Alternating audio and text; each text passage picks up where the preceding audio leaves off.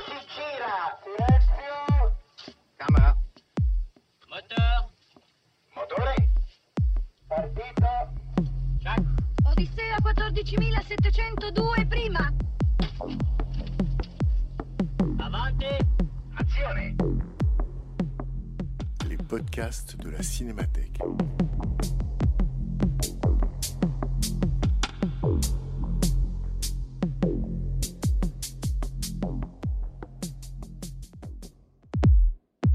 Donc quelques mots de présentation, mais comme toujours très rapide. Alors d'abord la Cinémathèque française, mais ça vous le savez sûrement, euh, fait une rétrospective intégrale des films de Jacques Rivette, c'est jusqu'au 13 février. Euh, première chose. Seconde chose, ce ciné-club n'a pas vraiment de cohérence comme tout ciné-club, mais il a quand même une euh, cohérence un peu chronologique, temporelle. C'est-à-dire que j'ai d'abord essayé de choisir des films en gros entre 1955 et 1965, c'est-à-dire l'époque, le moment charnière où on va très vite, ou en allant très vite, on peut dire que le cinéma cesse euh, d'être classique pour devenir moderne. Et c'est évidemment en France l'époque de ce qu'on a appelé la nouvelle vague ou le jeune cinéma. Et donc, après À bout de souffle, après Hiroshima, mon amour, après Cléo de 5 à 7, Paris nous appartient est le quatrième film euh, que j'ai décidé de programmer et qui appartient non pas à la nouvelle vague stricto sensu, c'est-à-dire les cinq des cahiers du cinéma, mais disons à cette génération de très jeunes cinéastes qui apparaissent entre 1958 et là 1961. Donc voilà pourquoi Paris nous appartient, parce que c'est la période que j'ai choisie et parce que donc la Cinémathèque fait une intégrale Jacques Rivette jusqu'à la mi-février. Euh, un mot donc encore de présentation sur le film, juste euh, vous dire que dans le cinéma français, dans le cinéma tout court et dans le cinéma de la nouvelle vague en particulier, euh, Paris nous appartient est vraiment un cas totalement à part parce que son tournage a duré 13 mois. Alors, ça ne veut pas dire du tout que Jacques Rivette a tourné 13 mois. Ça veut dire que le tournage a été interrompu et allongé, fait de reprises successives pendant 13 mois. Ce qui, évidemment, à l'aune de n'importe quelle euh, cinématographie, est complètement délirant. Même Stanley Kubrick ne tournait pas pendant 13 mois, et puis lui, ça aurait été 13 mois de suite. Tandis que là, le tournage a été interrompu parce qu'évidemment, il y avait des difficultés financières. Donc, sur la temporalité du film, les événements racontés par le film se déroulent durant l'été 1957 le tournage du film, et il y a des coupures de presse, en plus des acteurs, des techniciens et de Rivette lui-même qui l'attestent, le tournage du film commence en fait un an plus tard, donc à l'été 1958. Et ce qui est très drôle, c'est qu'il y a un, un, entrefilet de François Truffaut dans les cahiers du cinéma, qui était la revue qui leur servait de bulletin de, transmission et de liaison, qui dit Jacques Rivette, notre ami et collaborateur, Jacques Rivette vient de, vient de commencer le tournage de son premier film Paris nous appartient, il aura bientôt fini tu parles. Donc, ça, Truffaut écrit ça l'été 58. Il ne sait pas que le tournage va durer jusqu'à l'automne-hiver 59, que c'est lui qui va en payer la majeure partie, puisque le film est produit par François Truffaut d'un côté et par Claude Chabrol de l'autre, et que Paris nous appartient, tenez-vous bien, ne sortira dans les salles qu'en décembre 61 décembre 61. Donc action été 57, début du tournage été 58, sortie du film décembre 61. Donc on peut dire que, disons, la carrière commerciale de Jacques Rivette ne commençait quand même pas sous les meilleurs auspices. Euh, le film a été un échec public intégral. Euh, en revanche, c'est un peu comme le Velvet Underground pour le rock, si vous voulez il a eu une influence absolument énorme sur les gens qui l'ont vu. Et ensuite évidemment jusqu'à aujourd'hui et d'ailleurs la preuve cette salle est pleine. Donc il y a un véritable mythe. Paris nous appartient. Et je pense pour, ma part que ce mythe est, est pleinement justifié. Euh, et on en discute tout à l'heure. À tout à l'heure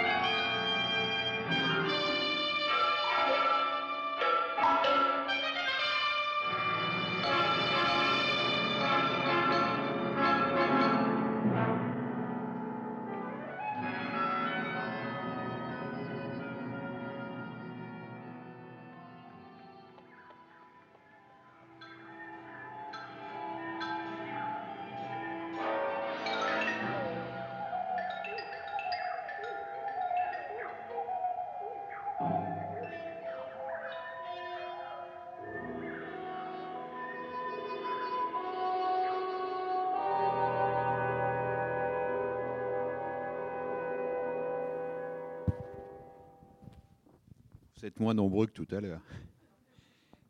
Mais ça, c'est Rivette, hein, c'est pas le nombre qui compte.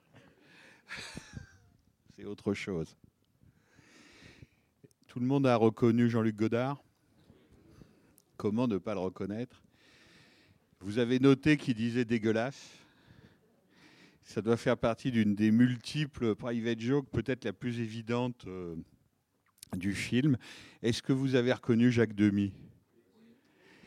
Alors là, je suis incapable de vous dire pourquoi il dit jambon. C'est- un mystère. Et ce qui est drôle aussi, on a oublié de lui dire quand il est venu à la Cinémathèque, c'est-à-dire euh, à la dernière édition du festival Toute la mémoire du monde, c'était en, en 2020, juste avant le premier confinement. L'américain du film, peut-être persécuté par le macartisme, s'appelle Philippe Kaufman. Voilà, c'est-à-dire que Rivette, c'est quand même très très fort. Avant même que Philippe Kaufman ait fait des films, il appelle un de ses personnages Philippe Kaufman. Ça, c'est amusant, disons. Euh, voilà pour dire quelques petites choses superficielles, mais j'ai bien envie de vous laisser la parole quand même pour commencer. Merci, bonsoir. J'avais une question euh, de simple curiosité. Comment s'appelle l'acteur qui joue le rôle de Pierre? Celui-là, je sais, c'est euh, François Mestre. D'accord, merci. Et c'est un remarquable acteur. Il a une voix formidable. Oui. Et euh, il se trouve que c'est le premier mari d'une grande amie à nous qui est Aurore Chabrol. Et donc, c'est le papa de Cécile Chabrol, Mestre. Voilà. Et donc, Chabrol lui-même l'a fait tourner. Et si ma mémoire est bonne, mais il faudrait quand même vérifier, je crois que c'est celui, je crois que c'est lui qui joue le client dans Belle de jour de Buñuel, qui est déguisé en majordome et qui veut qu'on le piétine. Je, pense que c'est François Mestre qui demande, je ne sais plus si c'est Françoise Fabian ou enfin dans le bordel de Belle de jour, il est en majordome, mais en fait c'est un, c'est un masochiste. Je crois que c'est lui. Mais c'est un formidable acteur. C'est un formidable acteur. Il a une voix magnifique et je trouve qu'il est, je trouve qu'il est très très très bien là dans Paris nous appartient. Et autre question, il n'y a pas Chabrol aussi qui euh, joue dedans Il me semble? Bien sûr, oui, oui, oui. Euh, Oui, euh, oui, bien sûr. Ben, c'est vraiment un des deux producteurs, parce que, alors là, je vous la fais très courte d'un point de vue euh, historique, c'est que Rivette était, était peut-être euh, celui qui était le plus ouvertement désireux de la bande de passer à l'acte. C'est-à-dire de faire du cinéma, de faire un film, même s'il considérait, comme les autres, que écrire sur les films, c'était déjà faire des films, et que faire des films, d'un certain point de vue, c'était continuer à écrire. Il n'y avait pas vraiment de séparation pour ces jeunes gens des cahiers du cinéma entre les deux activités, en tout cas pour cela. Mais le problème, c'est que les autres ont eu un succès foudroyant, c'est-à-dire que Truffaut avec les 400 coups, avant lui Chabrol avec les cousins, et puis ensuite God- Godard avec À bout de souffle, ce sont des films qui ont très bien marché. C'est bien pour ça d'ailleurs qu'on continue à s'écharper sur la nouvelle vague 60 ans plus tard. S'ils n'avaient pas marché, il y a belle lurette qu'on parlerait plus de tout ça. Ils ont très très bien marché. Les deux qui n'ont pas marché, c'est Romer, le premier long métrage, donc Le signe du lion, qui a été un échec mais noir. Et puis Rivette, qui donc, comme je vous le disais en présentation, a eu toutes les peines du monde à faire ce film et n'est arrivé à le faire que parce que Truffaut et Chabrol ne l'ont pas laissé tomber et ont permis en particulier la finition du film qui a été aussi interminable que son tournage, puisque la post-synchronisation, vous avez évidemment remarqué que le film est entièrement, comme tous les premiers films de la Nouvelle Vague, absolument tous, sans exception, le film est post-synchronisé. Et donc, si vous voulez, la post-production, la post-synchronisation, le montage, le mixage du film, tout ça a pris beaucoup, beaucoup de temps. Je, vous- répète, le début du tournage, c'est juillet 1958, et la sortie du film, c'est décembre 1961. Donc, c'est très long. Et par ailleurs, alors c'est les deux frères ennemis des cahiers du cinéma, évidemment, chacun étant le meilleur ennemi de l'autre, Romer et Rivette, ont comme particularité que leurs deux films, leurs deux premiers films n'ont pas du tout marché. Et ils sont tous les deux revenus au cahier du cinéma faire le rédacteur en chef. pour aller vite. Et évidemment, comme le marigot était un peu petit pour deux crocodiles de cette ampleur, il y en a un qui a fini par virer l'autre. Voilà, c'est-à-dire que le Romer, rédacteur en chef, jusqu'en 63, euh, se fait virer par Yvette, euh, voilà, qui, qui, prend sa place. Enfin, il ne se fait pas virer par Yvette, il se fait virer par les actionnaires qui mettent Yvette à sa place. Voilà. Et Jean Douché avec lui, qui en a conçu une inimitié assez forte, ce qu'on peut comprendre, parce que tout d'un coup, il, il, avait peu de revues et, et il, avait, il avait plus d'endroit où écrire. Et donc, évidemment, il gardait à Rivette un chien de sa chienne, quand même, même très longtemps après.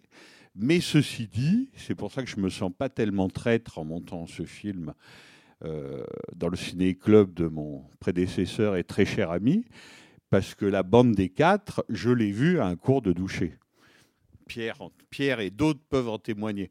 Donc voilà, donc l'inimitié de doucher pour Yvette n'allait pas jusqu'à ne pas passer ses films dans son ciné-club. Donc on a le droit. Et euh, euh, attendez, je n'ai pas, euh, pas, gardé la parole euh, toute la soirée, mais disons qu'il y, avait une chose que j'aimais bien dans, les premières images, c'est que ça me, il y avait, je retrouvais un peu la sobriété de certains films de Bresson dans, les toutes premières scènes qui sont tournées à l'hôtel où Anne va voir cette fille qui est en larmes, etc. Il y, a, un côté je trouve très très bressonien dans la façon de filmer. Il y a une, forme de pudeur ou de, ou de non-jeu, entre guillemets. J'aimais bien. Et puis alors après, euh, et ça me rappelait aussi le, film de Bresson, Le Diable probablement, avec ces héros qui, qui se cherchent, qui sont un peu désespérés aussi. Et puis, et enfin, c'est au niveau de la, de, de cette, la, je pense que vous appelez ce que, ce que vous appelez la post-synchronisation, c'est le fait que les dialogues ont été réenregistrés, c'est-à-dire l'image défile et puis les gens ont les dialogues devant les yeux, quoi. Et, et je ne sais pas si c'est un choix esthétique ou quoi, mais ça donne une espèce de, comment dire, de distance avec l'image, pas, pas, sans parler de trucs artificiels, mais euh, que, enfin, ça lui donne une couleur ou une teinte que je trouve, euh, pour ma part, très, très agréable. Voilà, j'ai fini. Oui, oui, non, mais vous avez raison. Alors, sur les dialogues, effectivement, le fait que le film soit post-synchronisé, encore une fois, comme tous les autres films de la nouvelle vague, en tout cas au début, ça s'explique par une raison très simple. C'est soit c'était l'un, soit c'était l'autre. C'est-à-dire que si vous aviez voulu du son direct et des dialogues en direct, il aurait fallu un appareillage tel de prise sonore. En clair, il n'y avait pas de Nagra, quoi. Les Nagra n'étaient pas encore assez au point pour ça. Et donc, il fallait des machines extrêmement euh, invasives, comme on dit aujourd'hui. Euh, et donc là, ils n'en voulaient pas à cause de ça. C'est-à-dire que la prise de, la prise de son figeait terriblement les choses. Là où vous avez moins raison, c'est que Bresson, pour le coup, lui, c'est un apôtre total de la, de la prise de son en son direct. Hein. Il, y tient, il y tient quand même beaucoup. Et en revanche, là où vous avez raison, c'est vrai que la comparaison avec le diable, probablement, effectivement, pourquoi pas, le côté jeunes gens concernés, petite secte, persécutés ou pas. Alors c'est l'écologie, hein, plutôt dans le diable probablement, si ma mémoire est bonne, plutôt disons que la politique au sens large, ou l'oppression, ou, la menace fasciste, puisque là les, termes sont prononcés dans, le film. Donc c'est pas exactement la même chose, mais alors chronologiquement, évidemment, l'avantage est en faveur de Rivette, c'est-à-dire que Bresson prétendait qu'il ne voyait pas de film, ce qui évidemment est absurde. Il avait sûrement vu Paris nous appartient. Est-ce qu'il y a pensé pour le diable? Probablement. Lui vous répondrez que Jamais de la vie. Qu'est-ce qu'on en sait? Là, je ne sais pas. Mais maintenant, c'est intéressant que vous disiez ça parce que, à cause de ces difficultés de tournage, si vous voulez, Paris nous appartient à un peu une mauvaise réputation de film bricolé pas très au point techniquement, un peu fait de briques et de broc, etc. Là, ça fait deux fois que je le vois en trois jours. Je trouve que cette mauvaise réputation est fausse. C'est-à-dire que, évidemment, on voit bien que le film est fait avec très peu d'argent, d'accord, mais la fraîcheur et l'originalité et la singularité qui en découlent sont quand même beaucoup plus importantes, c'est pour ça qu'on le voit encore aujourd'hui quand même, beaucoup plus importantes que, disons, ces qualités de fabrication. Mais il n'empêche que ces qualités de fabrication, je les trouve réelles. C'est-à-dire qu'arriver à faire ces mouvements de caméra-là, même s'il n'y en a pas beaucoup, dans des tout petits espaces, faire en sorte que les scènes soient vivantes, etc., je trouve qu'ils étaient assez forts, pour le coup. Et que Charles Beach, qui était un peu le compagnon de route de la bande, si vous voulez. Ses parents étaient cafetiers dans un café qui existe toujours, d'ailleurs, en face de la comédie française. Ça doit plus appartenir à la famille Beach depuis belle lurette, mais le café est toujours là. Et Charles Beach est quelqu'un qui a fait un peu tous les métiers avec ses copains de la Nouvelle Vague et des cahiers du cinéma. Euh, D'ailleurs, je pense qu'il est mort sans qu'on s'occupe vraiment de lui, sans qu'on aille l'interviewer, qu'on s'occupe de ses archives, par exemple, etc. Et là, il est chef opérateur. Il n'a pas fait une grande carrière de chef opérateur. Et quand, on voit ce qu'il fait là, vous avez raison, je trouve ça très injuste. Parce que je trouve qu'il s'en sort, mais vraiment remarquablement bien. Dans les années 80, il y a eu un, un numéro d'apostrophe assez grandiose où il y avait Polanski face à Truffaut. Polanski avait l'air quand même très très coquet à l'époque, Truffaut pas du tout évidemment. Et, Polanski lui disait en gros, quand même, moi en Pologne, on m'avait appris à faire des films techniquement et j'étais tellement plus fort que vous. Et les films de la nouvelle vague, je les trouve tellement pauvres techniquement. Mais sur ce coup-là, je suis pas d'accord avec Polanski. Mais vraiment pas.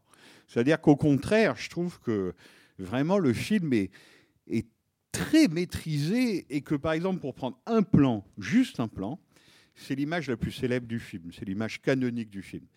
Quand on le voit sur le toit du théâtre de la ville, enfin de ce qui est aujourd'hui le théâtre de la ville, ils ont quand même réussi à faire deux mètres de travelling. Ce qui veut dire que ils ont bien dû poser deux mètres de rail sur un toit. C'est vous dire quand même l'exploit, quoi. Donc ils n'étaient pas. Le film est fait de briques et de broc, oui, mais je trouve que techniquement, le moins qu'on puisse dire, c'est qu'ils n'étaient pas manchots. La, première chose que je voudrais dire, c'est euh, euh, dans ma mémoire de ce film que je n'avais pas vu depuis probablement 30 ans et quelques, euh, je n'avais pas retenu la bande son absolument ahurissante euh, à laquelle on a droit. C'est-à-dire que un, un plan de rue de Paris un peu désert, on met une musique inquiétante là-dessus qui ne nous quitte pas pendant un bon quart d'heure et on, est immédiatement dans du mystère, dans, euh, euh, dans du cinéma, voilà, tout simplement. euh, Et c'est- très très fort. Et la, deuxième chose, c'est pour ce qui est du côté décousu, etc. Mais en fait, ils, nous le disent dans le film. Ils montent une pièce, il y a le dialogue entre elle, entre la jeune fille et, Gérard sur le, pont des Arts. Euh, et euh, il lui demande ce qu'elle pense de la pièce et elle dit euh, c'est décousu, mais en fait, en arrière-plan, ça tient. Ce qui est très exactement la définition du film qu'on vient de voir. Voilà. Mais vraiment, revenons sur la bande-son, parce qu'elle est extraordinaire. Elle est encore aujourd'hui, me semble-t-il, d'une modernité ahurissante. Il est très clair que Godard a, a- a pris énormément de- dans ce film-là. Je, trouve qu'à bout de est moins euh, la, ba- la bande son d'à bout de tout en étant euh, évidemment très travaillée, je trouve qu'elle est moins, euh, exceptionnelle, et que c'est après ça que les bandes son des films de Godard vont être retravaillées d'une manière encore plus, plus forte que ça. C'est marrant que tu dis ça parce que moi, franchement, c'est pas ce que je préfère. Mais après, voilà, ça, c'est une question d'appréciation. Donc, je te donne un exemple précis. L'américain, donc celui qui s'appelle Philippe Kaufman, qui est beau gosse, là, blond avec ses complets blancs, visiblement, il a un thème. Comme on dit, si on fait de la musique de film ordinaire, enfin normal, pas ordinaire, normal. Donc, il y a le, le thème de Philippe. Et le thème de Philippe, il commence effectivement, tu as raison, sur la passerelle des arts. Et très franchement, moi, le côté vrai ou faux dodécaphonisme avec des percussions et des chœurs qui font IAO, c'est pas ce que je préfère dans le film. Voilà. C'est-à-dire qu'elle est sophistiquée, je te l'accorde facilement, elle est sophistiquée. Maintenant, si tu me dis qu'est-ce qui a le plus vieilli dans le film, et je trouve que le film n'a pas tellement vieilli, pour le coup, je trouve que ça, ça a vieilli. Comme pour prendre un autre exemple encore canonique, je serais peut-être d'accord avec toi pour dire que Le Petit Soldat de Godard est mon film préféré de ces années-là, mais c'est pas sa musique que je préfère. Voilà, c'est-à-dire, et je trouve que les musiques beaucoup plus musique de film, pour le dire simplement, que Godard a pris ensuite, c'est-à-dire celle de Duhamel, etc., je préfère. Et si tu me dis que tu préfères cette musique à la musique d'à bout de souffle, eh ben, je suis pas d'accord. je préfère la musique jazzy et disons pas artiste et pas prétentieuse d'à bout de souffle. Voilà. Mais encore une fois, question d'appréciation. C'est-à-dire que ce qui me gêne là, et je te redonne la parole pour défendre la musique, d'ailleurs, je ne sais pas qui l'a faite quand même, c'est ça qu'il faudrait savoir, mais euh, je la trouve un peu ton sur ton. Et d'ailleurs, je pense que parfois c'est un des problèmes de Rivette. C'est-à-dire que c'est une bande-son et une musique qui sonnent arty. Et que le film l'est déjà suffisamment et qu'il n'en a pas besoin. Je te donne un autre exemple, ça m'avait beaucoup frappé à l'époque. Il y a un film de Rivette qui est tiré des Hauts de Hurlevent qui s'appelle Hurlevent, début des années 80 à peu près. Et il avait mis pour toutes les scènes de Land, où les gens courent, etc., très beau, le mystère des voix bulgares à fond la caisse. Eh ben, j'ai pas changé d'avis parce que j'ai revu le film. Lui, il trouvait ça génial. Il l'a dit dans un entretien au Cahier du cinéma. Il dit quand j'ai, quand j'ai entendu ça, c'est exactement la musique qu'il fallait. Bon, moi je trouve ça pléonasmique à mort. Voilà.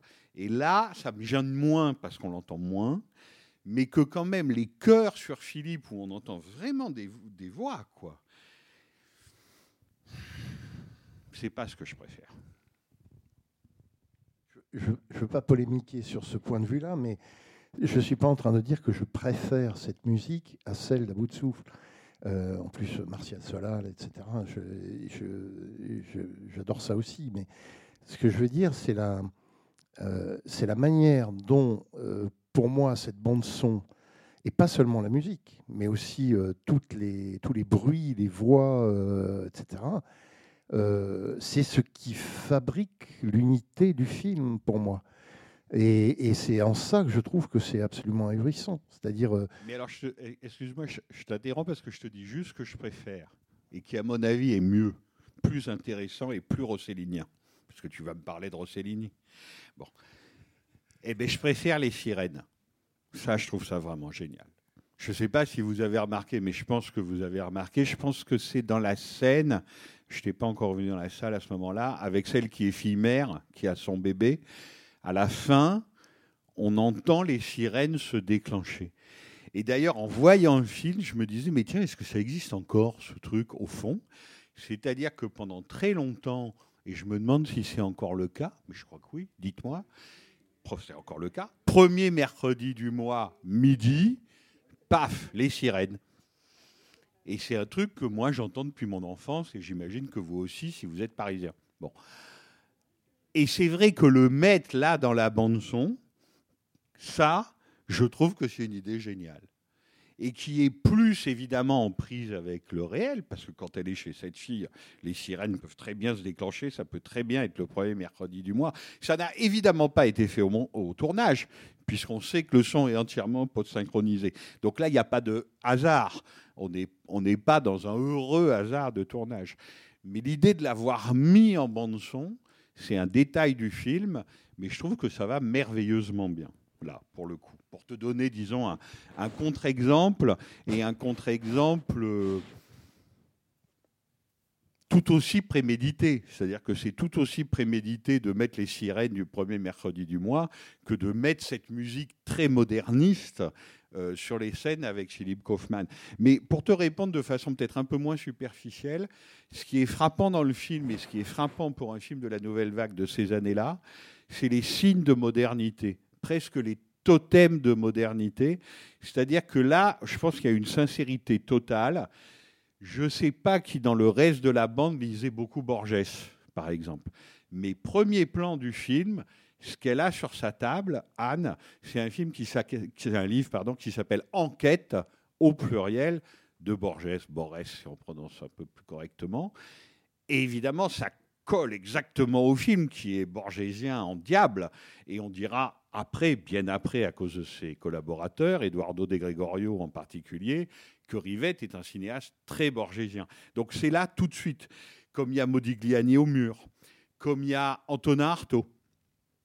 Euh, et ça, pour le coup, dans cette nouvelle vague de ces années-là, des totems de modernité comme ça, Antonin Artaud quand même, euh, on est assez loin de Balzac. Balzac, ils le partagent tous en commun, ils l'ont en commun, c'est leur auteur. Antonin Artaud, ça n'a pas grand-chose à voir avec Balzac, et il est là au mur avec son portrait. Donc il y a des signes comme ça qui sont, très francs et très littéraux sur euh, quel film cherche à faire Jacques Rivette, c'est-à-dire un film absolument moderne, il n'y a aucun doute, mais encore plus que ça, sûrement absolument révolutionnaire, pour le coup. Après, il faut discuter s'il y arrive ou pas.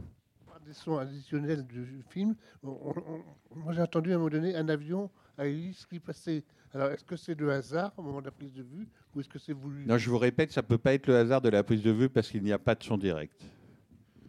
Donc, c'est voulu alors. Oui. c'est qu'il a mis des hélices. Un avion hélice qui est passé, oui. C'est qu'il a mis des hélices. Il n'y a pas de son direct. Il y a un son Ah, témoin, ah oui. si vous voulez, mais il n'y a pas de son direct pendant le tournage. voitures qui passent dans la rue, on ne les entend pas. Non. Absolument. Merci, bonsoir. J'ai remarqué aussi que les fenêtres étaient souvent ouvertes, donc il y avait peut-être une thématique de, de l'évasion, l'asphyxie, le be- besoin de respirer, j'ai remarqué. Souvent dans les plantes, soit dans les chambres ou dans le grand bureau, euh, les fenêtres étaient ouvertes. Et aussi beaucoup de thématiques au niveau des animaux. Au niveau, euh, il y a un moment, euh, je crois que c'est le père de la jeune femme, euh, le frère de la jeune femme qui pose son manteau sur euh, une tête de cheval avec euh, des petites statues. Et à la fin, il y a le plan d'eau aussi au niveau des signes, euh, comme dans je, c'est euh, un autre film de 74 qui passait lundi soir, où on voit les deux bateaux qui se rejoignent. C'est Camille et Julie vont en bateau, c'est ça? Céline et Julie vont en bateau. Donc là, en fait, Bien sûr. Mais si vous voulez, ça, de, de, de ce point de vue-là, le film est, est très clairement programmatique de toute l'œuvre à venir et il est parfois bouleversant sur des détails. Vous avez repéré ceux- ceux-là qui sont réels. Je vous en donne un autre. Je suis littéralement fou du plan dont je me souvenais plus quand elle est à l'étoile et qu'elle regarde l'arc de triomphe d'un air de défi. Vous voyez, ça c'est la cohérence d'un cinéaste, c'est exactement le même plan et la même idée de plan que Pascal Augier dans Le Pont du Nord, quand au début du film, elle tourne avec sa mobilette autour de la place d'Enfer Rochereau et au le lion de Belfort. Alors là, elle ne se contente pas de le regarder avec un air de défi, elle lui fait comme ça. Voilà. Parce que pour elle, cette statue du lion, c'est un symbole de pouvoir, ce que c'est d'ailleurs, effectivement, de puissance qui la défie et qui la menace. Et c'est assez bouleversant de se dire que 20 ans avant, un peu plus de 20 ans avant, puisque c'est un film de, du giscardisme finissant, disons, Le Pont du Nord, c'est un film 79-80. Là, sur le gaullisme recommençant, il avait déjà fait ce plan-là, qui évidemment a à voir par ailleurs avec ce que dit le film de façon très claire, parce que personne n'en a encore parlé, mais là, en réécoutant les dialogues, évidemment, l'existence du complot ou pas, je vous attends là-dessus. C'est à vous de me dire, est-ce que vous avez ressenti que c'était du lard ou du cochon? Il va bien falloir en parler quand même. De quoi s'agit-il? Est-ce qu'il y a vraiment une organisation qui tue les gens ou pas? Il faut quand même parler de ça aussi. Mais sur ce que ça dit, quand toujours l'Américain dit, bon, une fois c'est vrai, une fois c'est pas vrai, on finit par ne plus savoir, et Terry, la fille, très belle, très dure, dit, en tout cas, vous verrez, l'avenir, ça sera entièrement sacrifié à la technique, à l'efficacité, et je l'ai noté, je ne sais plus quel est le troisième terme. Exactement. L'État. Ça, ça vient d'un texte de Bernanos que découvre Rivette à l'époque, qui s'appelle La France contre les robots, qui intéressera beaucoup Jean-Marie Straub aussi beaucoup plus tard. Mais c'est ça qui est intéressant dans le film, c'est-à-dire que il y a la poétique rivettienne, il y a l'écriture rivettienne sur le complot. Est-ce que c'est vraiment un complot? Est-ce que quelqu'un a tué ces gens? Est-ce qu'il y a des gens de la phalange sortis de la guerre civile espagnole qui sont allés tuer Juan? Et pourquoi? Ça, qu'est-ce qu'il faut en penser? Et donc ça, c'est pas forcément très clair. Évidemment, c'est pour ça que c'est intéressant. Et puis, il y a un discours politique qui, lui, est très clair pour le coup. Et ça, c'est intéressant aussi parce qu'on a souvent dit, et dans les querelles de l'époque, en gros, que la nouvelle, que la nouvelle vague était, disons, de droite, voire d'extrême droite, pour le minimum, disons, gaulliste ou gaulienne. C'est peut-être vrai de certains d'entre eux, mais certainement pas de Jacques Rivette. C'est-à-dire que de la petite bande, celui qui est très franchement de gauche, qui le restera à sa façon, très personnelle, toute sa vie, et qui, par exemple, a des idées très claires sur la guerre d'Algérie, qui est quand même le grand problème de l'époque, c'est Jacques Rivette. Et ça, c'est très intéressant parce que ça, pour le coup, vous n'avez franchement pas ça dans les autres films de la nouvelle vague, mais franchement pas. Là, par exemple, c'est discret, mais vers la fin, quand le frère est à la station duplex, vous avez une affiche et elle est là pour qu'on la voie. il sait ce qu'il fait, Rivette, il sait ce qu'il est clair. Vous avez une affiche qui appelle à un meeting du PSU, le Parti socialiste unifié, qui n'est pas encore dirigé à ce moment-là par Michel Rocard. Sur le mur des fédérés, au Père-Lachaise, à Paris, là où on a massacré les communards, pour l'anniversaire de la commune. C'est vous dire où politiquement il se situe, hein, parce qu'on est quand même bien, on est dix ans avant mai 68, 58, c'est le retour de De Gaulle au pouvoir. La commune de Paris, je peux vous assurer que c'est pas sur toutes les lèvres, hein, très très loin de là. Aujourd'hui non plus d'ailleurs. Mais donc s'il dit ça, c'est qu'il y a quelque chose qui est de l'ordre aussi pas de la revendication, parce que Rivette n'est pas quelqu'un qui est revendicatif, c'est pas sa façon de faire de la politique, mais disons qu'il situe très clairement dans quel camp il est.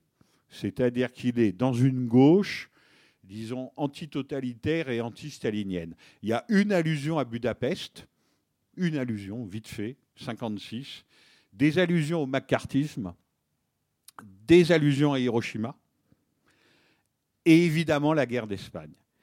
Et ce dont on ne parle pas, c'est évidemment le plus important, c'est-à-dire la guerre d'Algérie.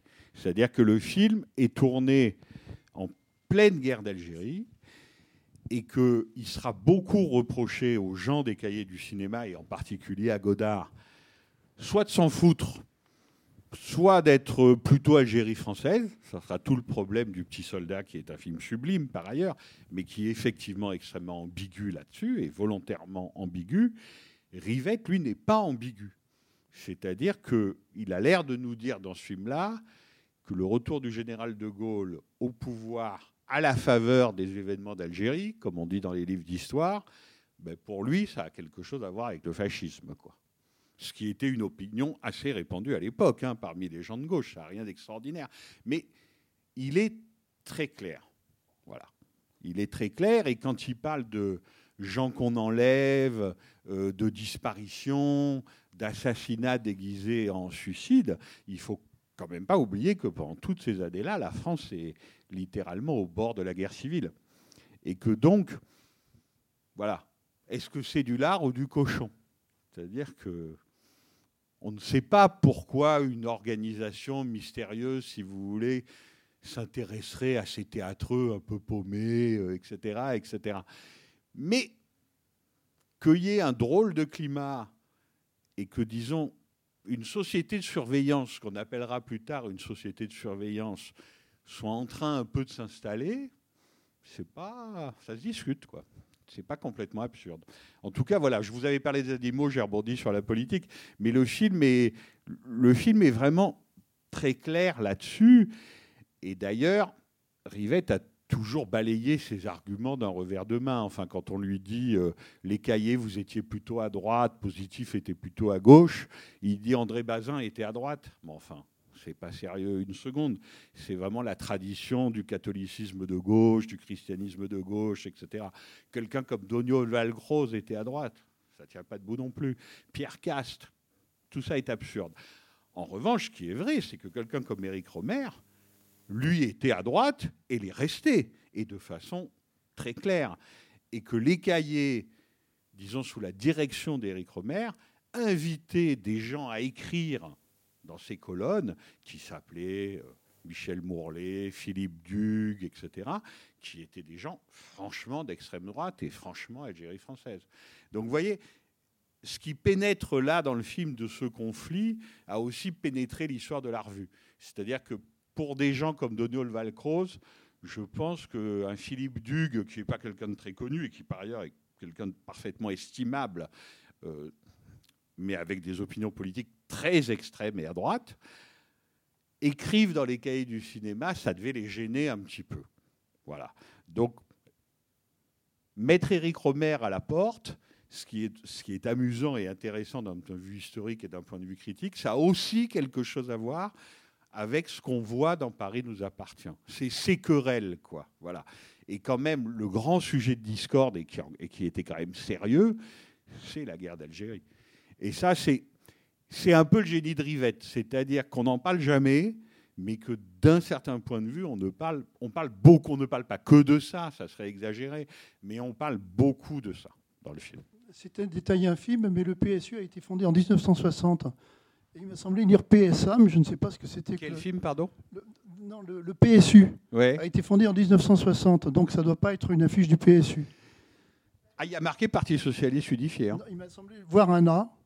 Ah non, non, non. Ah non. bon, bah, excusez-moi. Non, non, non. Pourtant, c'est bien en- en revanche, je ne peux 1960. pas discuter avec Non, non, vous de quand a été créé le PSU parce que. Bah, je vais regarder sur mon téléphone. D'accord, d'accord. Non, non, c'est bien une, Ah une d'accord, moi, excusez-moi. Mais, En tout cas, qui- merci pour toutes ces... mais encore, parce que ça aussi, c'est très intéressant chez Jacques Rivette, parce que ça fait partie d'une de ses ambiguïtés, une de ses contradictions. Quand on voit le film, et d'ailleurs, je ne me fais pas d'illusions, vous savez, moi je vois les films de Rivette depuis très longtemps. La salle était pleine, on reste à un tiers.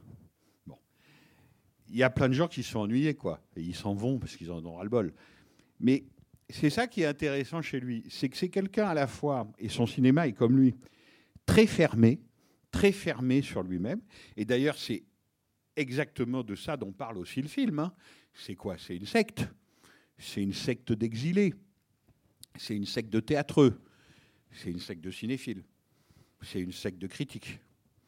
Le fameux morceau de guitare de Rouen, si c'est ce qu'on entend chez Terry, franchement, il n'y a pas de quoi s'énerver. hein. On ne va pas déclencher un complot mondial pour faucher ce truc.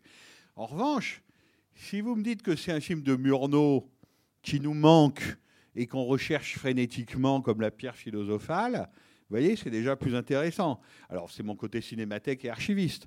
Mais moi, je vois ça. Je me dis qu'ils sont à la recherche du film qui leur manque. C'est un côté manuscrit perdu à Saragosse, si vous voulez. Donc, il y a ce côté-là chez Rivette de très fermé, comme ça, très société secrète. Et il le répète suffisamment, les tresses de Balzac. Ça fait presque partie du folklore rivetien, tout ça. Mais ce qui est fascinant chez lui, c'est que c'est aussi un capteur de l'air du temps.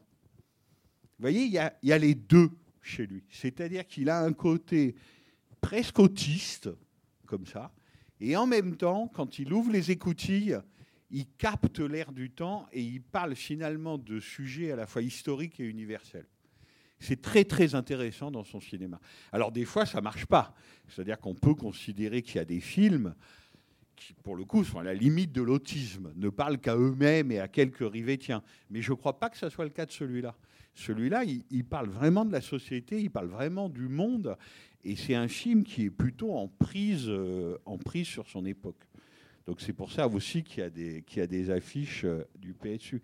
Mais ce qui est passionnant aussi, c'est qu'il y a un célèbre article de Rivette. D'ailleurs, ils ont tous été, euh, pas tous, mais ils ont été recueillis dans, dans ce livre, Jacques Rivette, Jacques Rivette, texte critique.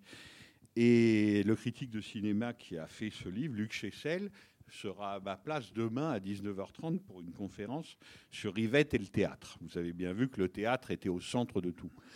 Mais il y a un fameux texte de Rivette où il dit en gros, un film digne de ce nom doit être un documentaire sur son propre tournage.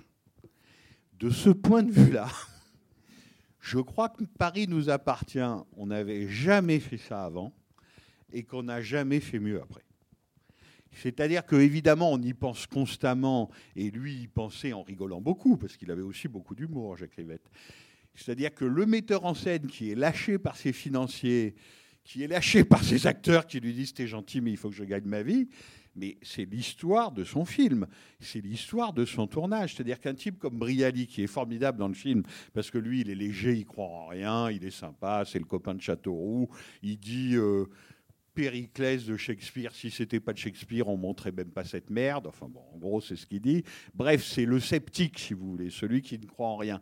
Mais Brialy, à l'époque, il commençait un peu à être occupé entre le théâtre et le cinéma. Et donc, les jours qu'il avait à donner à Rivette sur son tournage, était très limité, exactement comme on le voit dans le film quand il y a les acteurs qui se tirent les uns, les uns après les autres des répétitions.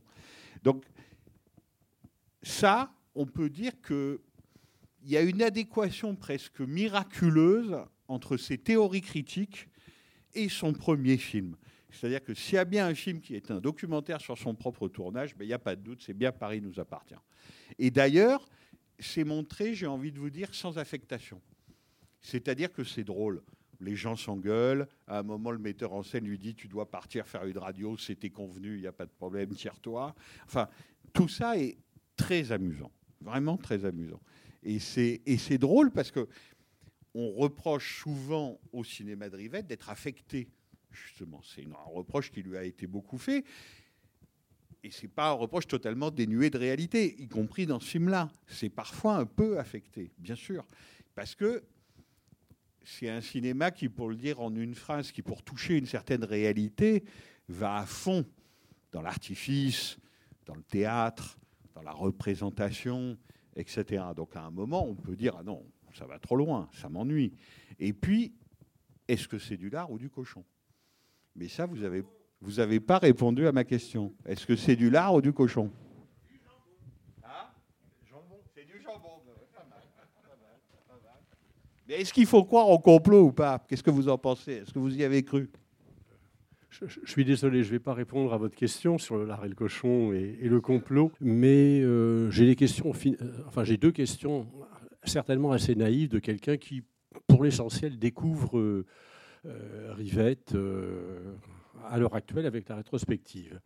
La première question, je voudrais savoir, pour ce film-là en particulier, est-ce que les dialogues sont, sont préparés au cordeau Oui. ou est-ce qu'il y Oui. a, comme euh, on le voit un peu dans euh, Céline et Julie vont en bateau, euh, une improvisation Et la, Alors, deuxième je vous réponds d'abord à, cette question-là factuellement. Oui. Là, il y a Jean Gruot au scénario, qui n'est pas encore le grand Jean Gruot, le grand scénariste qui va devenir après. C'est un copain, quoi. C'est avec lui qu'il a écrit le scénario dans les bistrots autour de l'étoile et autour des cahiers du cinéma. Mais c'est un scénario de 400 pages, plutôt épais. Donc les gens sont encore plus inquiets, c'est-à-dire qu'ils se disent non seulement il va mettre 4 ans à le faire, mais en plus ça va durer 4 heures. Alors ça, ça viendra, mais ça sera pour plus tard. Mais pour vous répondre, oui, les dialogues, autant qu'on sache, sont peut-être un peu arrangés au tournage, parce qu'il y a cette fraîcheur et les acteurs sont bons. Donc il faut qu'ils les aient en bouche, etc. Mais en gros, les dialogues sont quand même écrits à l'avance, oui. Et la deuxième question, c'est euh, justement comme il y a une certaine spontanéité, voire moi je disais improvisation, mais ce n'est pas le cas. Est-ce que euh, les, est-ce qu'il y a plusieurs prises pour les différentes scènes, ou est-ce que euh, euh, c'est voilà une seule prise et tout va bien? Non, non, il y a plusieurs prises, bien sûr. Il y a plusieurs prises, mais euh, comment dire Il y a plusieurs prises comme il y a dans un tournage fauché en extérieur. C'est-à-dire qu'on ne va pas en faire 25 non plus, vous voyez. C'est ni Jacques Doyon dans un genre, 50 prises, ni Stanley Kubrick dans un autre genre, 70 prises. Quoi. Non. Parce qu'en en plus, c'est ça qui est quand même amusant quand on voit le film aujourd'hui. C'est vraiment le festival de la chambre de bonne. Quoi. Là, euh, vous avez tous les quartiers de Paris, mais à chaque fois les chambres de bonne. C'est quelque chose d'assez extraordinaire. Et d'ailleurs, en le revoyant, je pensais à Arnaud Desplechin, qui est un cinéaste sûrement plus rivétien qu'on le pense, parce qu'il parle toujours de Truffaut, Truffaut, Truffaut, Arnaud. Bon. Mais il est tellement lui-même obsédé par le théâtre, jusqu'à devenir metteur en scène de théâtre à la Comédie Française quand même, qu'il est quand même très rivétien, à mon humble avis. Et je me souviens que quand il avait fait deux films coup sur coup qui étaient vraiment intéressants, qui s'appelaient La Sentinelle et Comment je me suis disputé, sur Comment je me suis disputé, il disait J'ai voulu faire un surfilm de chambre de bonne. Comme Sergio Leone, si vous voulez, faisait des sur-westerns. C'était l'expression critique qu'on employait, le sur-western. Donc il a voulu faire le surfilm de chambre de bonne. Et effectivement, un film comme La Sentinelle, où c'est encore une histoire de complot, encore une histoire d'espion, et une histoire de service secret très compliquée, etc. Est-ce que c'est du lard ou du cochon? Ça ressemble beaucoup à Paris nous appartient.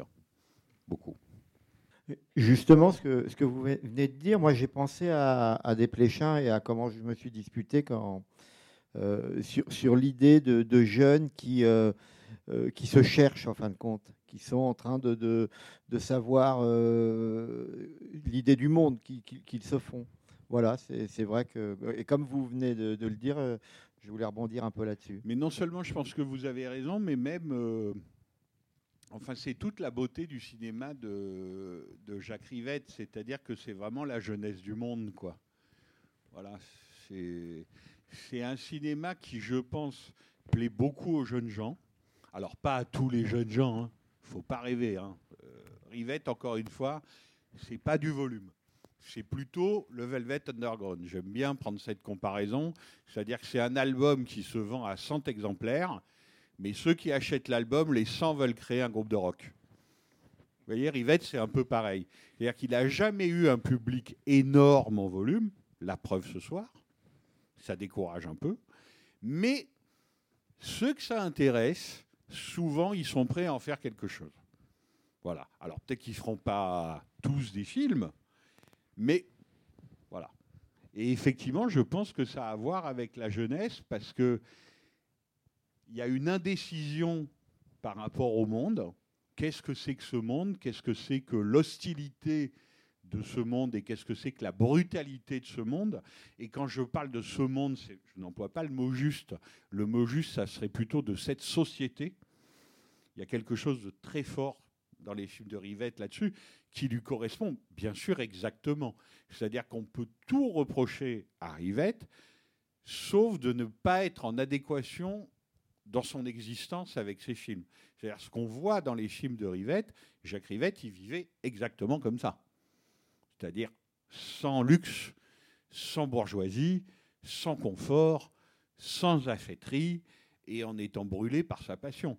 Rivette est quelqu'un qui, toute sa vie, toute sa vie, parce qu'on sait bien que les cinéphiles, à un moment, des fois, ça baisse un peu quand même. On va moins au cinéma, on voit moins de films, etc. Rivette, toute sa vie, bien après avoir quitté les cahiers du cinéma, lui, il considérait qu'être cinéaste à plein temps, même s'il faisait qu'un film tous les trois ou quatre ans, c'était voir trois ou quatre films par jour, quoi qu'il arrive. Donc, pour les Parisiens, dont je suis, je ne le connaissais pas, je l'ai connu comme journaliste bien plus tard, mais on voyait Rivette dans les salles de cinéma. Vous voyez, on voyait Rivette à l'Action Christine, on voyait Rivette rue Champollion. Plus tard, on rencontrait Rivette dans les multiplex, à l'UGC Cité Ciné-Léal. Et c'est quelqu'un qui voyait tout. Qui voyait tout ce qui sortait. Alors, le nombre était un peu moins élevé qu'aujourd'hui. Il y avait moins de films qui sortaient. Mais quand même, il était déjà très élevé quand moi, je le rencontrais dans les années 80 ou 90. Et donc, il voyait tous les nouveaux films et il voyait toutes les rééditions, les reprises, comme on disait à l'époque, importantes. Et ça, chez les cinéastes, c'est quand même très très rare. Et Pascal Bonitzer, qui a été son scénariste avant de devenir lui-même cinéaste, disait que par exemple, pendant le tournage de La Belle Noiseuse, ils étaient dans un château près de Montpellier, Michel Piccoli, Emmanuel Béard, l'atelier du pain, Jane Birkin. Rivette disparaissait parce qu'il allait voir un film au cinéma le plus proche. Vous voyez, là, il y a quelque chose de sérieux, quoi. Oui, pour en revenir au, théâtre et, au complot, euh, moi j'ai pensé à la folle de Chaillot. Et Philippe Kaufmann, je le vois bien en chiffonnier. Vous connaissez la. De Giraudoux, la, fo- la folle de Chaillot. Ah bah, le, complot, euh, euh, Philippe Kaufmann en chiffonnier. Alors, je vais être honnête avec vous, je connais rien à Giraudoux, Ah mais je pense que Rivette, lui, en savait long là-dessus. À mon avis, s'en est inspiré. Absolument, Hmm. absolument, absolument. Mais vous dites le théâtre. Là aussi, il y a une cohérence, c'est-à-dire que c'est pour ça que c'est un cinéma, comment vous dire, qui peut être très séduisant. On en parlait avec monsieur, et en particulier pour un public jeune qui découvre ça, mais qui bien sûr peut être aussi irritant. On comprend bien pourquoi. C'est-à-dire que ce qui est passionnant chez Rivette, c'est que le chemin est beaucoup plus important que le résultat. Ou que même, pour le dire autrement, le chemin est le résultat. On ne peut pas dire ça de Stanley Kubrick. Je fais exprès de prendre Kubrick parce que j'ai eu la chance d'interviewer une fois Rivette sur ses goûts cinématographiques. On sentait bien que c'était son ennemi. Quoi. Ah, Kubrick, il détestait. Jean-Pierre Melville, il trouvait ça dégueulasse. Enfin, on sentait bien qu'il n'était pas du côté des cinéastes, disons, de la surfabrication jusqu'à l'œuvre de Fabergé, forme soi-disant parfaite. C'est pas ça qui l'intéressait. Et donc, dans le théâtre, c'est à ça que je veux en arriver, on ne voit que des répétitions qui sont quand même pas fameuses. Si on regarde objectivement le truc, c'est pas du très bon théâtre. Périclès, je connais un peu plus Shakespeare que Giraudoux, mais j'y connais pas grand-chose non plus. Je crois que c'est vraiment pas une des meilleures pièces de Shakespeare, très loin de là. D'ailleurs, elle n'est absolument jamais jouée. Et là, quand même, il y a l'humour de Rivette qui intervient. C'est le coup du vent. Ça, je dois dire, j'adore. C'est-à-dire que quand il répète, dans un deux pièces cuisine, il y a un type qui fait du vent, comme ça. Et quand il se retrouve en plein air, je ne sais pas si c'est les arêtes de Lutèce ou Montmartre, enfin, c'est les arêtes de Lutèce. Donc en plein air, le type dit Ah, mais si j'ai pas mon vent, ça va pas. Ça, c'est à hurler de rire. C'est typiquement euh, la folie, si vous voulez, du, du théâtre amateur. Mais ce qui est important pour lui, effectivement, c'est le processus créatif. C'est pas la représentation. Vous voyez, les répétitions sont plus importantes que la représentation. Et d'ailleurs, prenez un de ses films les plus célèbres, succès commercial, pour une fois, grand succès commercial, La Belle Noiseuse. J'ai pas besoin de vous faire un dessin, c'est le cas de le dire. C'est-à-dire que vous ne verrez pendant 4 heures dans la version longue des esquisses, du travail, le carnet, etc. Le tableau final, escamoté, adieu, derrière un mur, on le voit à peine, on se dit que ça doit être quelque chose, que ça doit ressembler peut-être au tableau dans le, por- dans le portrait de Dorian Gray. Vous voyez, quelque chose de phénoménal sur la féminité d'Emmanuel Béard, mais enfin, on le cache derrière un mur et à la place, on voit un tableau complètement nul qu'il a fait pour ne pas montrer le vrai. Donc vous voyez que ça soit la peinture ou que ça soit le théâtre, le processus rivetien se ressemble énormément, vraiment énormément. Alors il y a des films quand même où les répétitions sont mieux. Un film comme La Bande des Quatre, par exemple, Bulogier en prof de théâtre et ses élèves, c'est nettement plus intéressant, c'est nettement meilleur.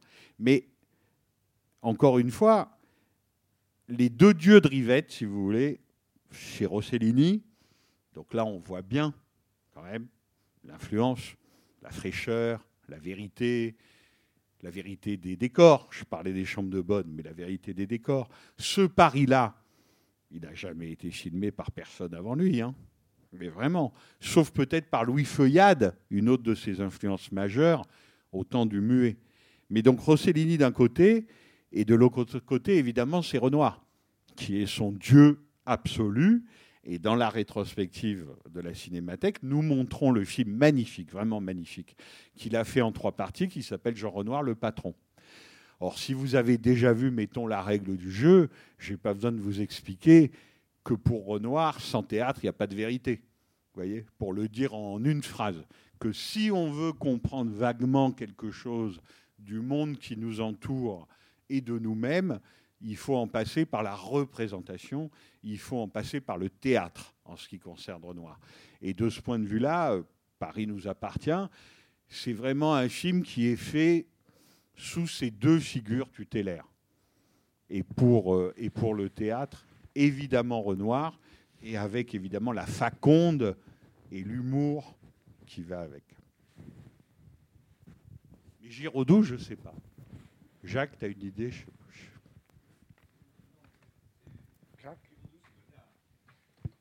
C'est plutôt Godard. Bon, ben voilà. Jacques Bontemps nous dit que Giraudoux, c'est plutôt Godard. Voilà. Mais Rivelle, je ne sais pas. Mais à mon avis, il connaissait quand même. Oui, Moi, il y a- il y a un- ça m'a fait penser à un, à un film que j'aime beaucoup et qui a dû, euh, je ne sais pas si c'est vraiment inspiré de ça, mais c'est La maman et la putain de, de Jean Eustache parce que c'est un peu, le- c'est avec une quinzaine d'années d'écart, c'est un peu le même Paris. Euh, c'est pas tout à fait les chambres de bonne dans La maman et la putain, mais enfin, il y a euh, le quartier aussi, euh, il y a beaucoup à Saint-Germain-des-Prés. Voilà. Mais vous avez tellement raison, bien sûr. Alors c'est aussi les chambres de bonne, parce que Véronica, dans La Maman et la Putain, donc le personnage de Françoise Lebrun, elle a une chambre d'infirmière, donc d'un certain point de vue, c'est encore un peu moins bien qu'une chambre de bonne, hein, c'est quand même très très réduit. Mais la ressemblance avec La Maman et la Putain, elle est vraiment profonde, parce que c'est le fantastique. C'est-à-dire que Paris nous appartient, c'est quelque part un film qui a des échappées vers le fantastique sans arrêt. Et la maman et la putain, il y a ça aussi. C'est-à-dire qu'ils ont.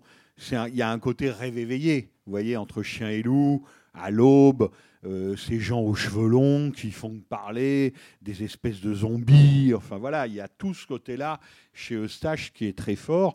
Et je pense qu'il avait la plus grande admiration, lui, Jean Eustache, pour ce film, qui, je vous le répète, quand même, est un premier long métrage. Hein. C'est-à-dire que l'homme qui a fait ça, d'abord, il est jeune, il a 30 ans, et en plus, euh, il a fait trois ou quatre, on les a montrés d'ailleurs à la Cinémathèque, on les a restaurés. Il a fait une poignée de courts-métrages avant, mais c'est un premier long-métrage.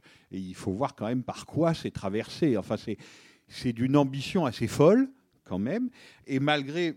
Moi, je ne suis pas idolâtre hein, sur Rivette. Je, je l'aime beaucoup. C'est un cinéma que j'apprécie beaucoup mais des fois il m'agace. Donc malgré les points comme ça de critique que j'ai pu faire, ça reste absolument impressionnant. Le, processus créatif plus important que la représentation finale, euh, je pense à One plus One de, Godard, qui est euh, euh, également quelque chose du même ordre.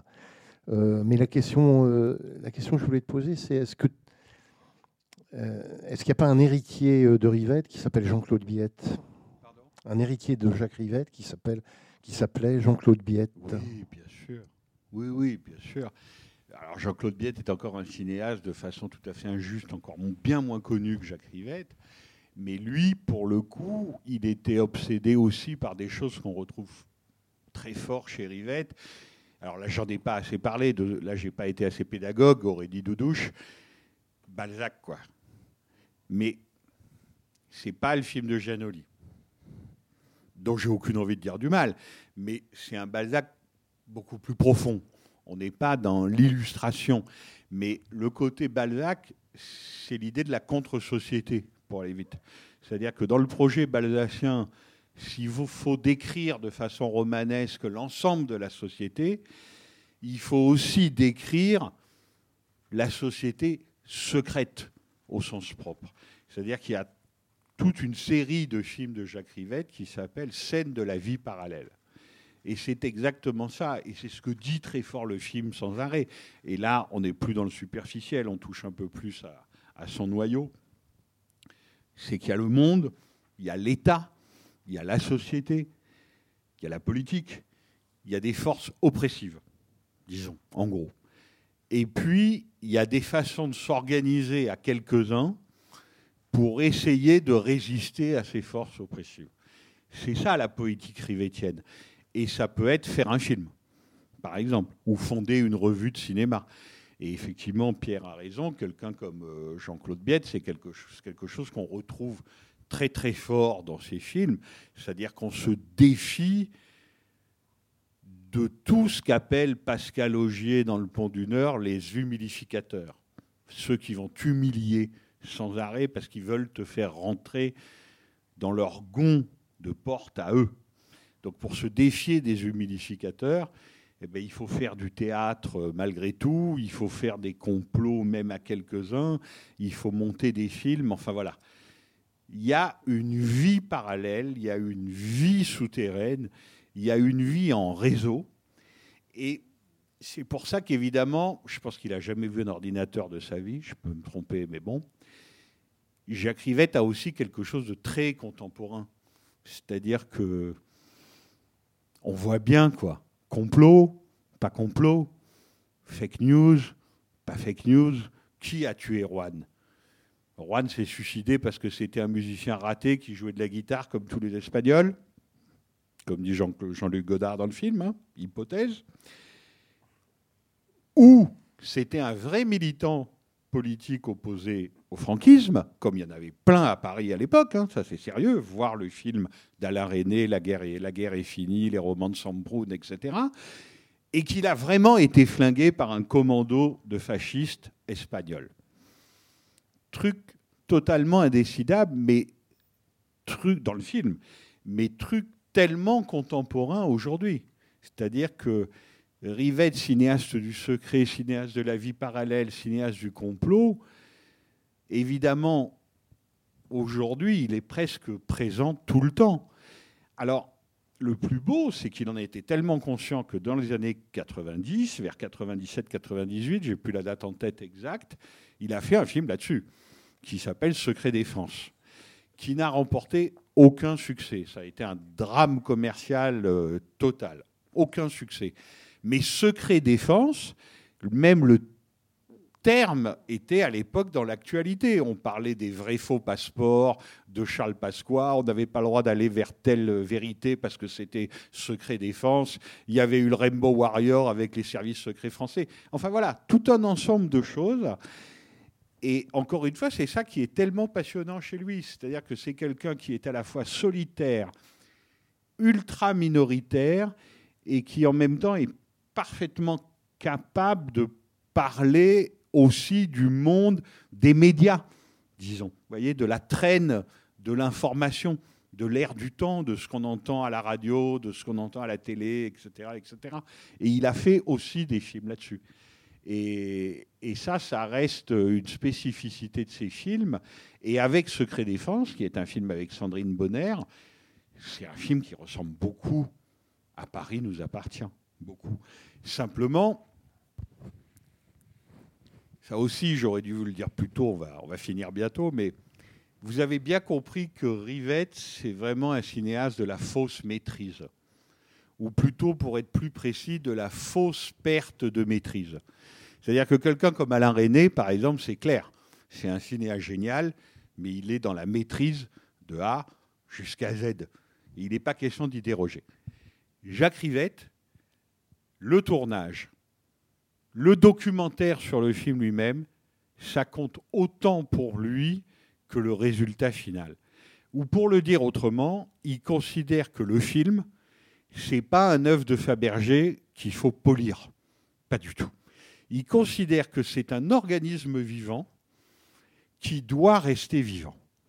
Et que son travail de metteur en scène, c'est presque un travail d'organisateur de cet organisme vivant. C'est-à-dire que bien sûr, il intervient, bien sûr, il va chercher des scénaristes, des musiciens, des acteurs, mais qu'il ne veut pas être le maître de son film. C'est pas ça qui l'intéresse. Comme il ne veut pas être le maître absolu de son plateau. Michael Cimino, quand il était grand et fort et puissant, il était le maître absolu de son, plateau. Kubrick, on n'en parle même pas.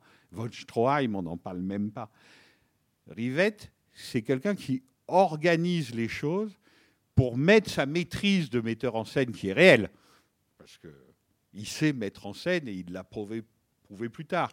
Il a un côté auto-preminger, si vous voulez, Rivette. C'est un très fort director à l'américaine. Il sait faire des plans très compliqués, aucun problème. Mais ce n'est pas ça qui l'intéresse. Ce qui l'intéresse, c'est de se mettre en danger, que le film reste une expérience. Alors ça, évidemment, ça ne plaît pas à tout le monde, que les films soient des expériences. Et qu'il faut trouver des modalités de fabrication pour que la vie continue à rentrer dans le film. Et c'est pour ça que dans les films de la fin, donc Secret Défense, et à partir des années 80, avec des gens comme Pascal Bonitzer, Christine Laurent, ses scénaristes, il a inventé le film où il y avait disons, un canevas narratif, mais où les scénaristes devaient écrire les dialogues et la suite de l'action la veille pour le lendemain. Truc euh, sacrément casse-gueule quand même. C'est-à-dire qu'on arrivait au tournage avec un squelette, quelque chose, mais pas un scénario complet.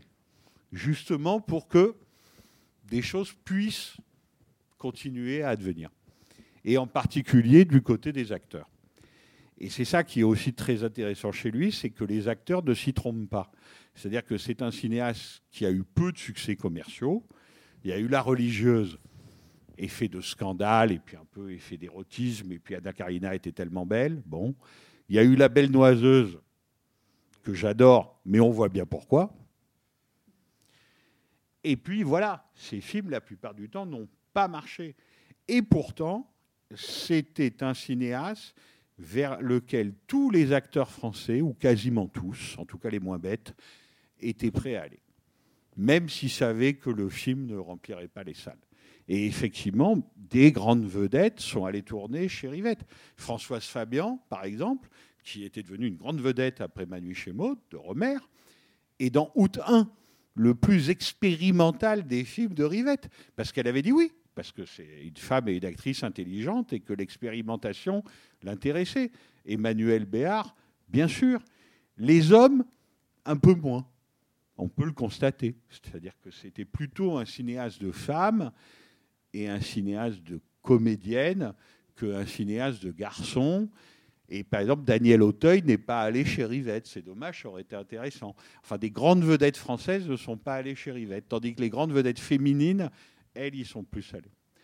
Et d'ailleurs, je peux peut-être en finir là-dessus, puisque c'est dans l'air du temps, mais que pour une fois, c'est pas faux. Euh, c'est assez rare le personnage qui est joué par Betty Schneider dans un film français qui sort en 1961. Voilà. Croyez pas que c'est banal. C'est-à-dire que c'est une fille l'héroïne, pour le dire simplement. C'est une fille qui mène l'enquête, pour le dire simplement aussi. Et les rapports de séduction ne sont pas son souci principal. Et les gens par rapport à elle ne sont pas dans des rapports de séduction d'abord. Et ça, c'est vrai que là encore, il y a une singularité de Jacques Rivette, il y a une spécificité. Alors maintenant, on dit que c'était un grand cinéaste des femmes. Eh bien oui, c'est vrai, effectivement. Et disons que le féminin chez lui était vraiment au centre de tout. Alors parfois, il était dédoublé, comme dans Céline et Julie vont en bateau, par exemple, le, le, titre le dit suffisamment. Mais là, il se trouve que c'est un peu une, enquêtrice à la Citizen Kane. Il y a Wells hein, aussi, qui est très fort, qui plane sur le film, et Citizen Kane, c'est quelqu'un qui mène une enquête et qui essaye de savoir ce qui s'est passé. Mais il se trouve que c'est une femme, et une jeune femme. Et ça, c'était pas du tout, du tout fréquent. Donc il y, a ça aussi qui, je pense, fait encore aujourd'hui la singularité et la force du film. Voilà. Au point où on en est, Rivette n'aurait jamais arrêté un débat. Donc allez, encore deux interventions et puis on s'arrêtera là peut-être. Le, le, féminin et la séduction chez, chez Rivette, ça passe aussi par, euh, par les poils aux aisselles? Par quoi, pardon? Les poils aux aisselles. Euh... Ouais. Oui. Euh, oui, mais ça vous choque? Non, enfin. Ouais. euh, Ouais, la séduction, euh, je ne sais pas. non, mais. Je, je, me pose la question. Savez- Maintenant, je suis peut-être un peu arriéré.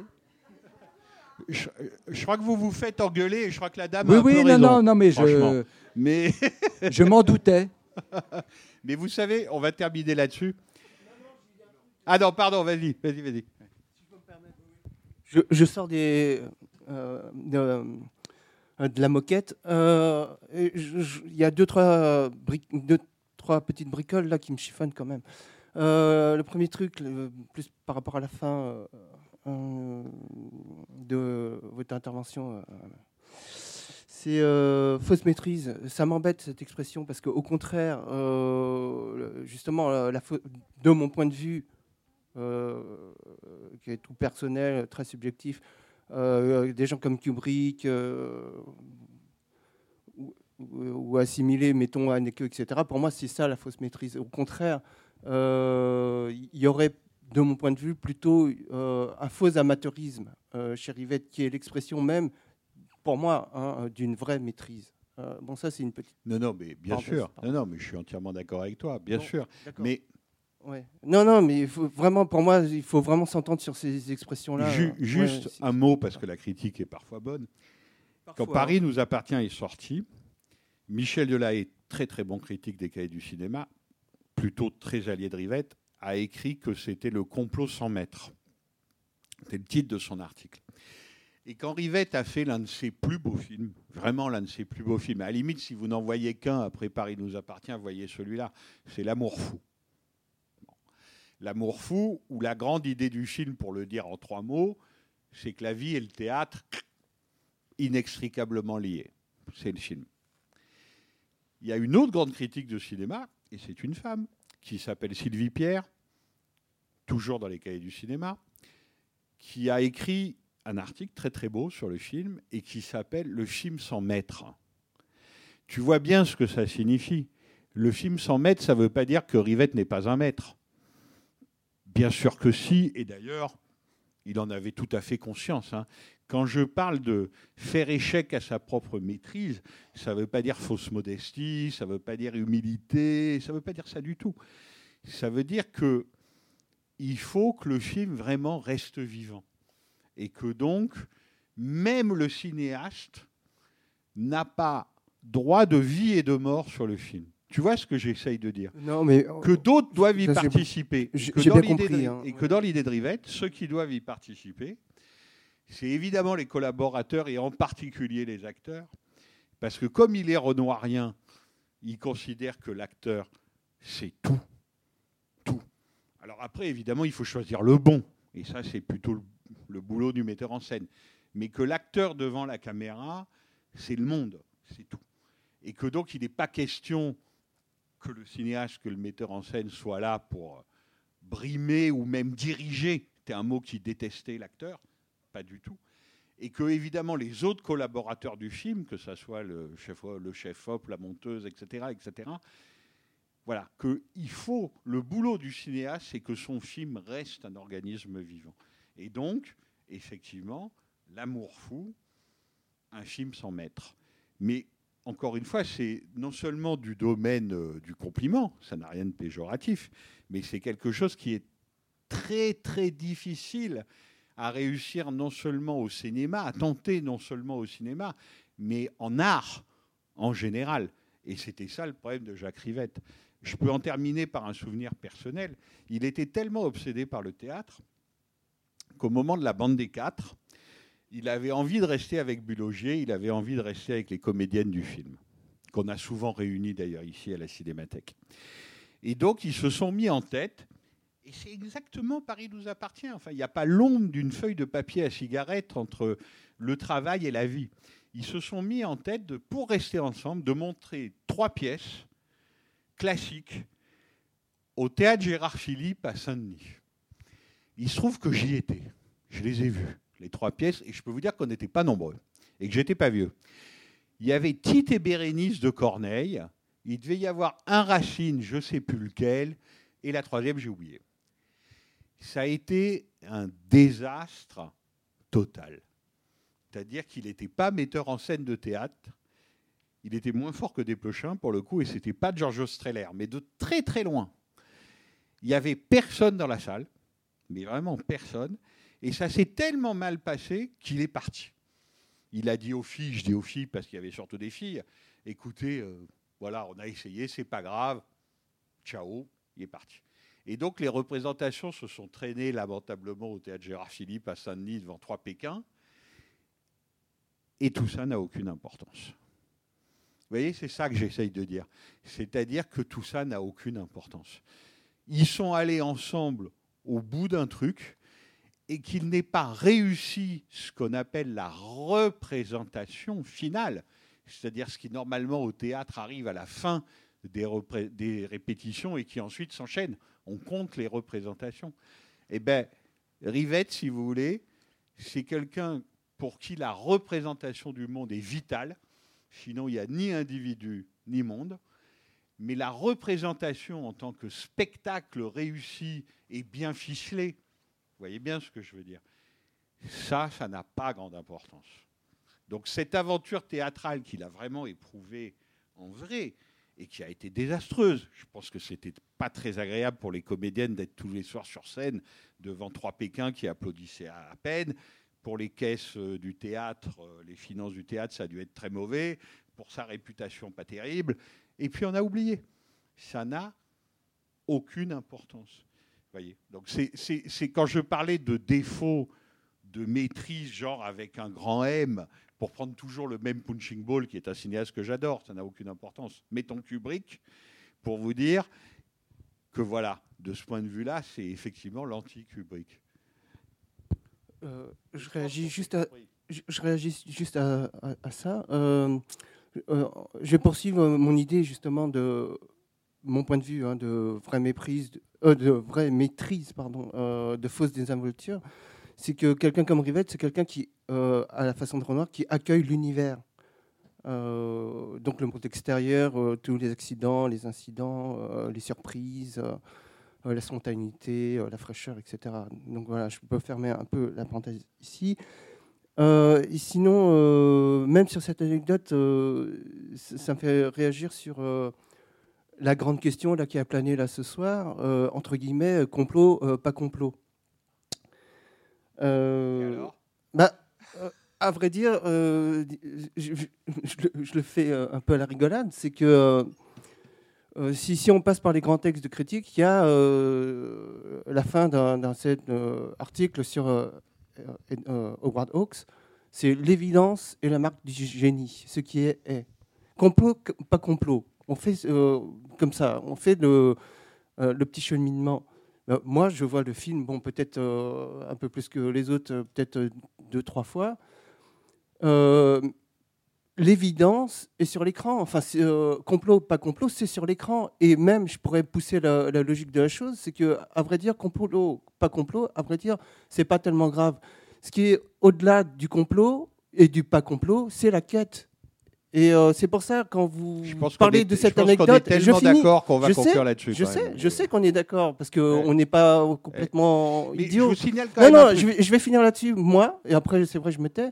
C'est qu'au-delà de la quête, c'est finalement, pour rejoindre, pour, pour euh, rattacher à- avec l'anecdote euh, de la représentation euh, au théâtre, c'est que finalement, c'est euh, au-delà de la quête, c'est l'expérience en elle-même qui est intéressante et qui est même euh, euh, euh, épanouissante. C'est ça, c'est ça qui, euh, qui, ou qui, qui- qui constitue l'être. Émancipatrice. Ça vous va comme mot? Pardon? Exactement, voilà. Donc c'était ça la, grande question. C'est pas euh, voilà.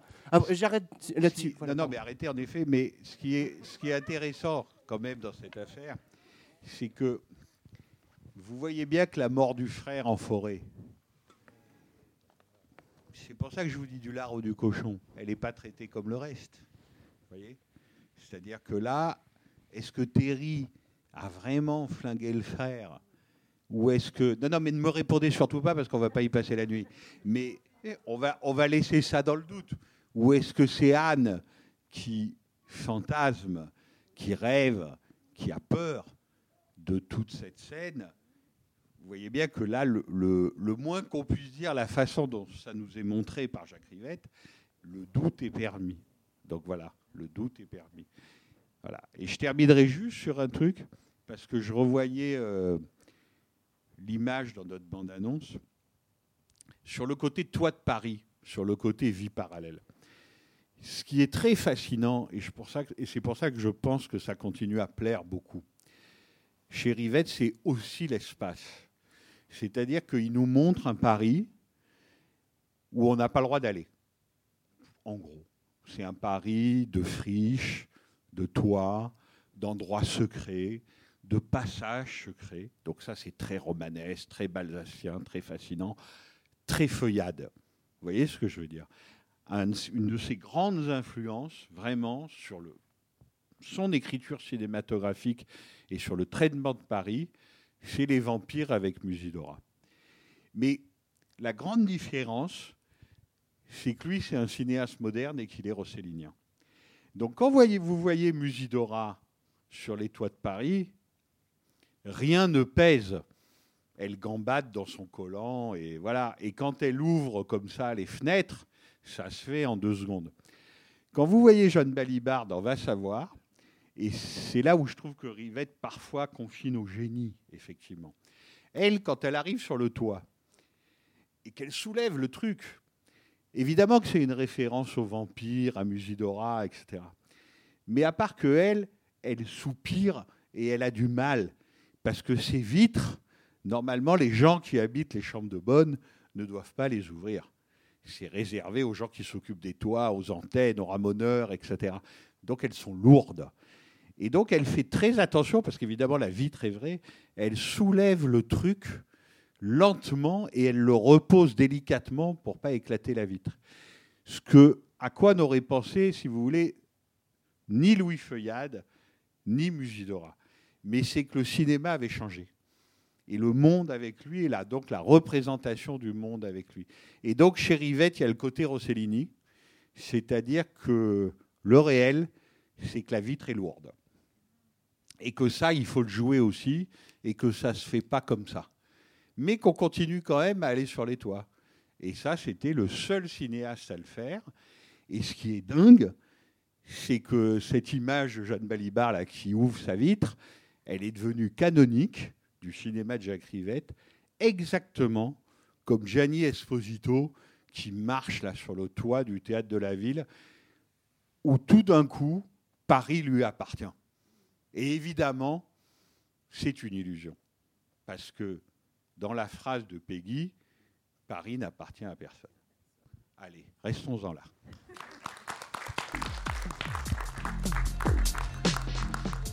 C'était les podcasts de la Cinémathèque française.